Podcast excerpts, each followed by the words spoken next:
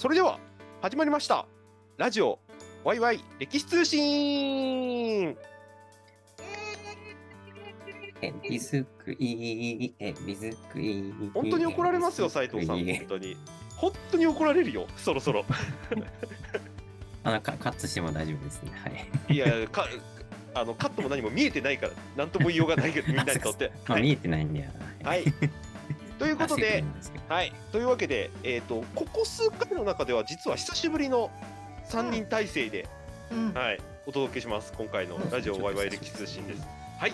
ということでパーソナリティの歴史を楽しむ会副代表にして企画戦略部担当で歴史を楽しむ読書会主催のマイトです。そしてじゃあお母さんお願いします。はい、えー、歴女のフリーアナウンサー、歴女タレントの小川さなえです。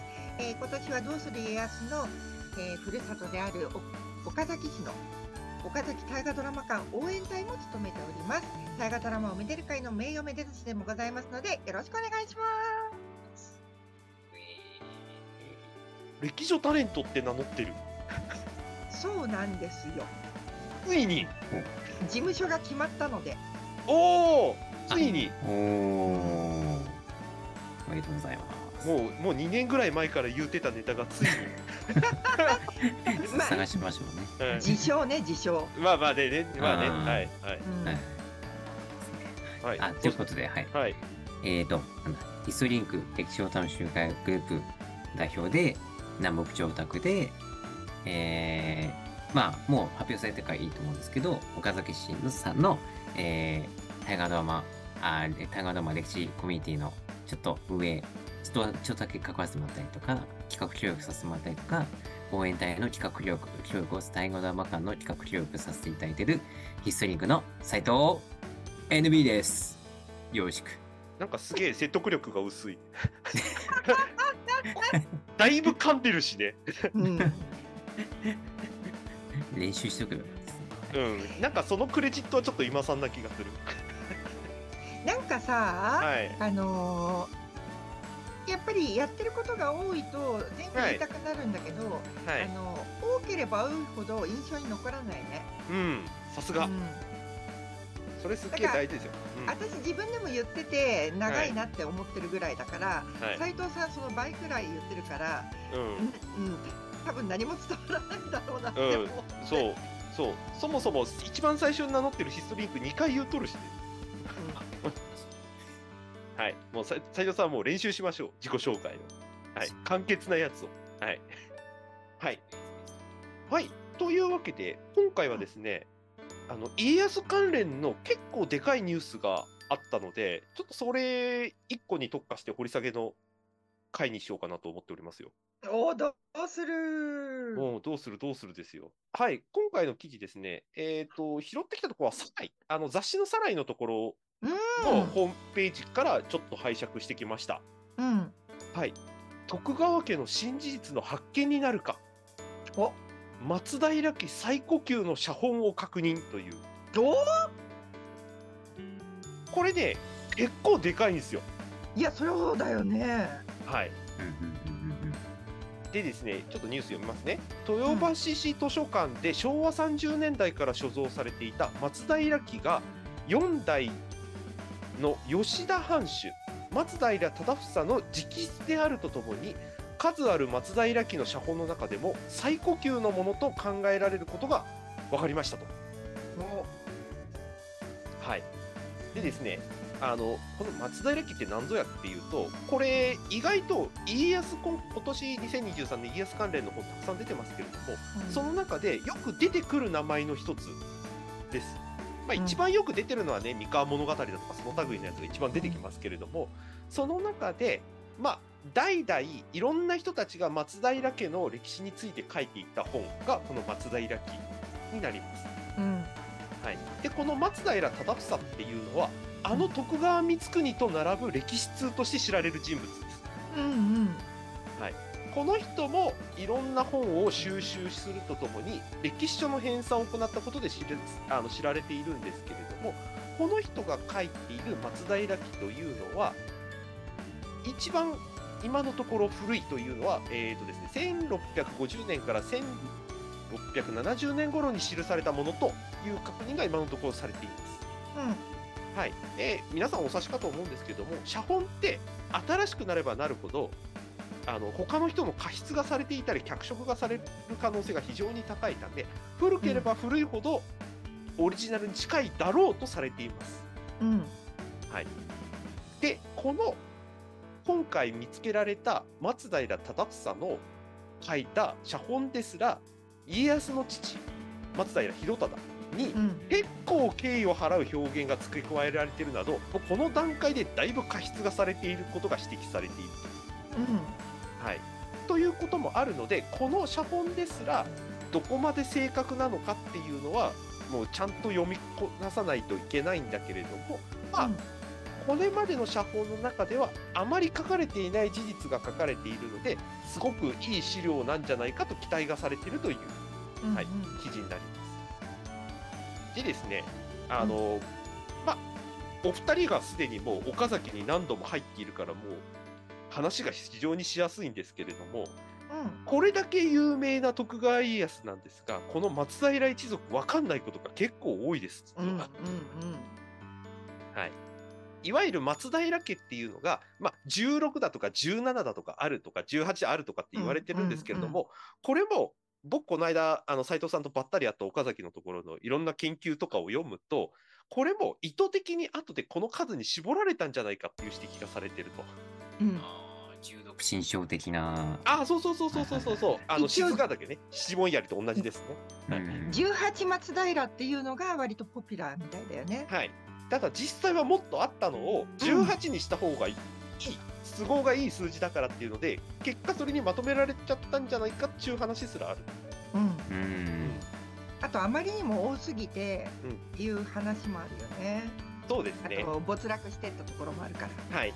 そうですね。うん。で、この松平家、ちょっと珍しいのが、例えば、えー、と去年の大河ドラマでいくと「鎌倉殿の13人」の北条家。あそこも元は兵士の流れだったのに北条っていうところに住み着いて地名を名乗りましたよね北条って、うん。三浦とかもそうですけれども、うん。ところが松平家って土着したはずなのに、うん。その地名意外と名乗ってないんですよ。うんうん結構近場だからっていう話もすごくあるんだと思うんですけどうん。それまああの原因はいろいろあると思うんですが一つこれで言えるのが、みんな土着して地名名乗んなかったもんだからみんな松平さんになってる。うんうんこれがその徳川家につながる松平家っていうのがまあ一応家康で9代とか10代とか言われてるんですけどこの中でも揉め続けた要因の一つになってるというふうに最近では指摘されているうんうんつまり違いが分かんないと。うんうんとね私が知ってる内容でいくとはい。うんと室町時代のはい。あのーに出てくるはい。三河の豪族はい。松平信光っていう人がいて、はいはい。この方が、まあ、今のところ一番古く文献でうんうん。名前が確認されてると。はい。でこの信光さんは豊田とか岡岡崎とかにも進出をしてて、あの辺りで勢力を伸ばしたと。はい。でやたらと子だくさんで44人も子供がいたと。そうそうそうそうそうう。ん。うん。11代家なりかって感じなんだけど。そう本当にね、うん。そうそう。だからそもそも子供が多いから、うん。宗家の子供が多いっていうことは分家がやたらと増えるってうんいうね、うん。うん。だからこそ18松平とかまあでもそれ以上にはなってるんだけれども、うん。うんまあそういうこともありつつも、あとはまあ主家ではない家康うんうん。であるにもかかわらず家康がまあ主流になったということもあって、はい。家康にとって近づってるうん。お家っていうのがやっぱり後世に残ってったのかなっていう気がする。うん。うん、結果そうなっちゃってるっていう話なんですよね。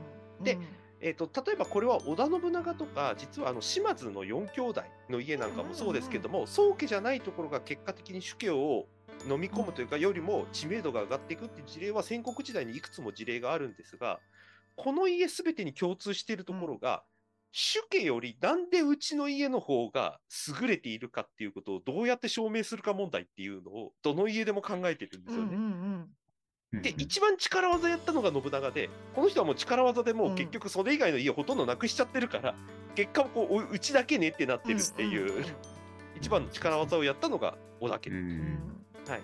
でうんうん一番実は世間体を一番気にしたのが実は島津家だと言われておお。る。はい。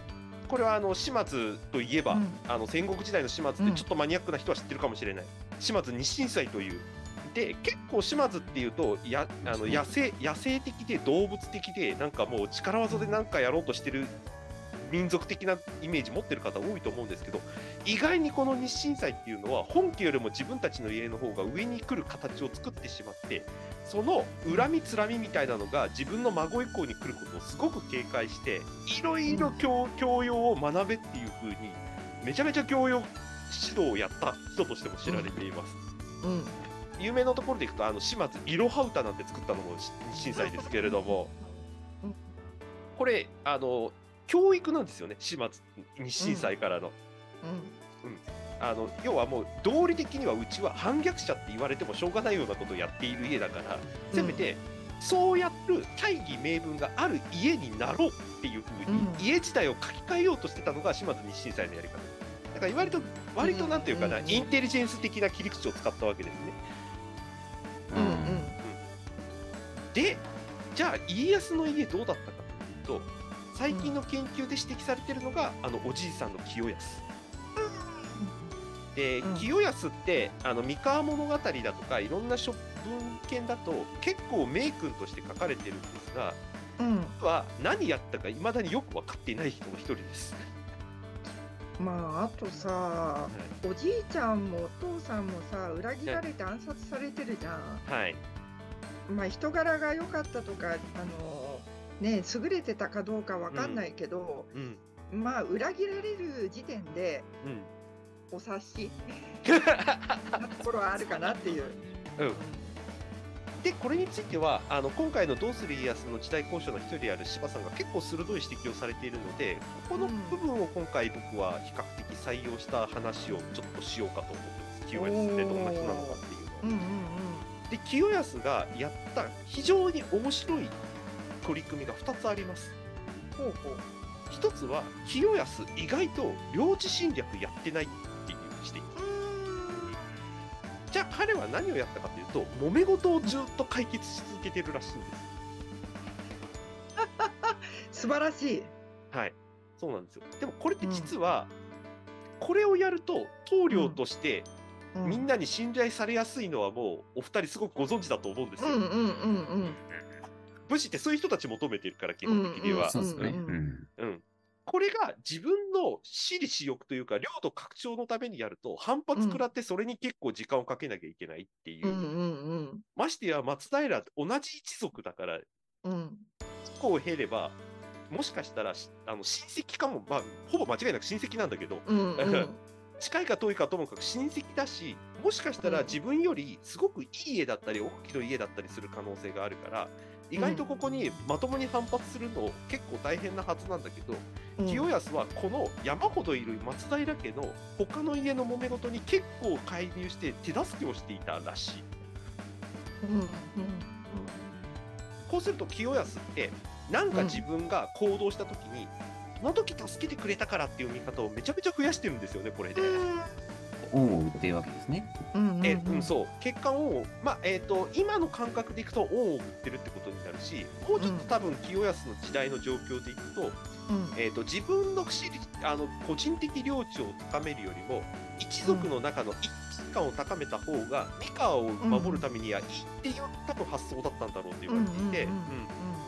これ時代感覚としてはすごく斬新な部類には多分入るんですよね。うん。いやー伊達政宗のひいおじいちゃんとね大違いだね。そう本当にそううんそう。で、これがあったので、織田信秀ともちゃんと戦えるようになってるってことなんですよ。うんうんで、加えて、清康がこういうふうに、えーと、積極的にいろんなところに関わったことで、何かあったら清康に協力しますよって恩義をか恩義を持って、それに付き従おうっていう人たちの中に、堺とか石川がいたわけです。うんうんうんうん。つまり、清康のやったこういうその事業というか行為みたいなものが家康の初期の土壌になっているっていう意味では清康のやってることはすごく大きかったというふううに言われてい。ます、ん。ただこれ一個難点がありますお？個人的領地増えないから家臣の反発上がりますだから裏切られる。そういうことです。あそうですね。そういうことです。だからうん。清安はある意味いい人だったんです。そういう意味でいくと、うん。いやだからさ武田信玄くらいねアグレッシブじゃないとはい。か家臣団納得しないよね。うん。うん、ただね、まあ、これも違わないとね。うん。ただね、信玄もこれ、なんていうかね、そのすごく強大なリーダーシップ発揮したのは、割と生涯の中でも中盤か後半以降で、初期の頃はうん結構、そのお父さんの信虎を追放するグループに担ぎ出される形で、当主になっているだけで彼が初期の頃からあんだけの名将になったかっていうと、むしろそうじゃなかったって向きの方が多いぐらいなので、結構信玄も我慢してる部類の人だと思いますけどね。まあ村上との戦で負けてから覚醒したようなイメージはあるけどね。そう持ち上げたあの板垣さんとかいろんな人たちが死んでくれたのが結果往来につながってるっていう、うんそうじゃなかったら多分もう家臣団に持ち上げられているもうお飾りとまでは言わないけど、それに近いような感じで多分進行してたんじゃないかなって思いますけどね。うん。というのが Q アースの一つ目。二つ目、この人名字変えようとしてるんですよ。これがあのよく家康の時に話題に出てくるセラタってやつですね。はいはいはい新田、新田のまさに、はいはい。新田の姿ですね。はいはい実はこのセラタって広忠も実はセラタを名乗ってるんですよお父さんうん。もうちょっと言うと家康も実はセラタって名乗ってるんですよおお。はいこれはあの、うん岡崎の時のお墓のところにちゃんとセラタっていうのが書いてありました最初、うんううん家康はなぜか関ヶ原の後うん。もしくは割と早い段階で僕実はセラタだったんですよみたいなことを公言してるんですよね。でこれがあまりにも当時の当時っていうか昭和のぐらいの時にはあまりにも突拍子のないコメントだったもんだからここから実はあの昭和の大ベストセラー作品が生まれましたこれか影武者徳川家康はいはいはいはいよく言われてるね。この影武者徳川家康ってまあ突拍子もない話ではあるんですよ関ヶ原の時に家康は暗殺されて影武者が実は家康になったっていう話なんですけれども、この論拠としてこの作品が使ってるのの一つが家康がなぜか俺セラタって名乗ってるってここの論拠で結構作品の中で取り上げていてよくわかんないんですよなんでここのタイミングでこいつセラタって僕セラタって言ったんだかっていうで影武者徳川家康の中ではこのセラタっていうのは実は影武者のことだと影武者次郎三郎っていうのが本人の名前でで世良田次郎三郎っていうのはそのあまり嘘天に向かって嘘をつけない民主民族とかそういう流れで生まれてきているので神様に何か自分の身分を誓う時に嘘つけなかったんだろうっていう捉え方をしてあの影武者徳川家康って作品は一応成立してるむむむむむむ。なるほど。それぐらい、うん。なんで世良田っていう実はそう思われてるんですけど。はい、でい一応、世良田っていうのは、えー、と源氏につながる名字だっていう話の延長線上で世良田って名乗った方がいいよっていう話。でさらにそこに当時名乗ってたのが徳川っていう徳川って言っても徳じゃなくてね別の字ですけど、うん。っていうところから徳川家康は誕生したっていう話になってますけれども、いずれにしろ、うん。なんで世良田っていう家康ですら名乗る、うん。はい、でこれの根拠になってるのはさっきちょっと途中で言ったみんな松平だとわけわからんっていう、でこれで18件あったらわかんないよね。そうなのでそうじゃなくてある意味松平っていうところと少し距離を置いて松平をちゃんと統率していく決意表明の表れとして世良田っていう名字を名乗ったんじゃないかっていうのが柴さんの指摘でした。うーん。確かに。そうですね。うんうんうん。まあいいそうですね。ただこの場合の世良田はちょっとこれも難点があってただ名字変えただけになっちゃってるこの段階では。うんうんうん。これに違いを持たせるためには世良田っていい名字なんだよって世間的にたうんうんうん認可されなきゃいけない。うーんそうこの構造をさらに進めたのが家康の徳川っていう名字の作り方だっていうふうには指摘はされていてうんつまりだから清安がうまくやったんだけどやりきれなかった部分が結果的に家康に踏襲されてるっていうふうに結構指摘されてる部分がここのとこ出てきていてそういう意味でうん。清安ってある意味ちょっと未完生でアイディアマンある意味アイディアマンだったんだけど全部やりきれなかった人。だけど、うん。そのやった功績みたいなものとその財産みたいなものが結果家康に引き継がれている初期の段階においては。っていうのが、えー、と最近僕調べたところで出ててそういう意味で清安ってね面白い人ですよ。うん。だからなんだろう家康から徳川が始まってるのは間違いないんだけど、でもその家康誕生前前夜あとは起源っていうところがあまりにもこう知られなさすぎてて、うん。うん。そこをもっとねあの詳しく紐解いてくれると嬉しいなって気はしてる。そうですね。うんうん、ただまあ限られたところから見るとみんなすげえちゃんとした人だったっていうよりはなんかこのごったごたなんとかしたいなっていう人たちが多分うんその清安前後のあたりには結構いて、うんうんある意味広忠もこの流れの中でまあほら伊勢まで一回逃げたりとかしてるからあの人。確かにね。で戻ってきた後彼は逆に今川っていうところに完全に乗っかることでうん。立場を上に設定しようとしてたっていうところがあるから、やっぱりね悩みどころは同じだったんですよお父さんもおじいちゃんも。うんうんまあ、自分のところのブランディングとあと、ういかにねリスクを回避して安定化させるかっていう。うん、そうなんですよね。ってことはこのごたごたの中で実はその他の松平家を結果的にすっげえ排除するわけじゃなくて能力主義とかいろんな基準を軸を設けることで結果的に徳川っていうものを下に松平が設定するよっていうのを作れた家康ってどっちかっていうと安安心な社会を作るっていうところにうん。やっぱりね目標を置きがちな人にやっぱりなってくるんですよね。しかもほら信長とか秀吉ってほらジェットコースター上等みたいな感じじゃないですかどっちかっていうと。うん。波乱来いよみたいな。うん。秀吉なんかそうですよね。波乱来なきゃあの人もう身分早上がれないしうんうんうん信長もねあの結構桶狭間の前の6年ぐらいもうめちゃめちゃ危機一髪みたいな戦いばっかりやってるから、うんうんうんそう考えると信長と秀吉はもう変化をさせないといけない人で、うん。家康は逆にみんなが安心するいい状態を長続きさせるっていうことを、もうそもそももう社会の課題と共通で持ってたっていうのはなんかこの松平家のごたごたのところの解決案となんかつながるなと最近思ってるんですよね。うん。うん、だってほら江戸時代ってねほぼ270年間続きましたけれども、うん。僕らの携帯って明明治維新から数えてまだ150年ですからね。うんうんそうですね。そうですね。はい。うん、この続いた要因ってあの最近だとそのなんていうかなエコ社会だとか SDGs とかって最近の文言で言われてますけど、うん。もっと前提にあるのはいい状態を続けるっていう、いいとあり続けることが価値だったんだろうと僕は思ってる。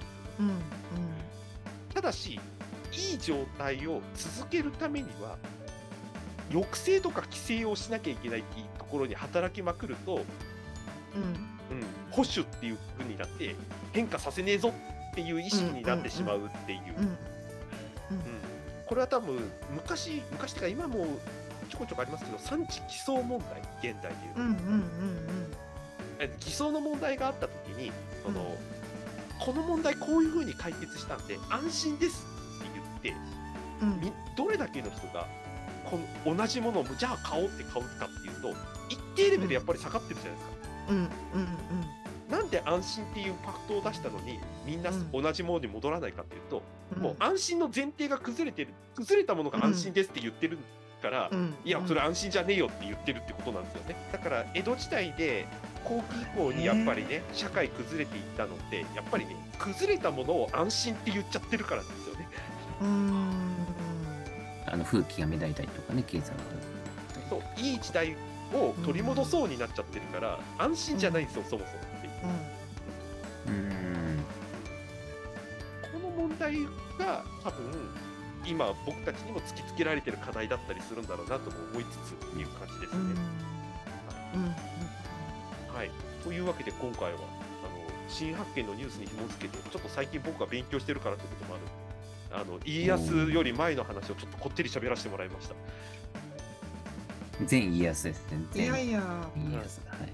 そうあの今家康を知るにはやっぱり全家康を知らないとね全員家康ねね。はい全家康。はい。はいはいうんははい、ということで、結構久しぶりに僕がこってり喋る回をお届けしました。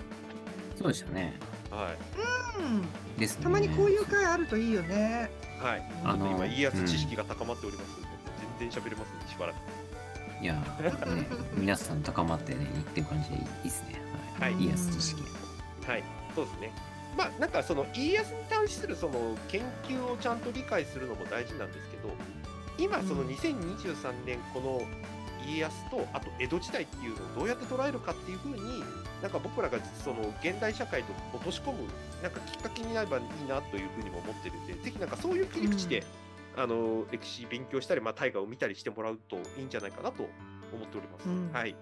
うんですね、という。はい。ああ、これはぜひね、あの、ちょこちょこ今年はね、そういう話をできるというね。そうですね。はい。うんあの僕の知識があるうちにちょっとしばらくほじくり出してください、皆さんで。かしこまりました。はいはいはい。はい。というわけで、こん本日のワイラジここまででございます。皆さんありがとうございました。ありがとうございました。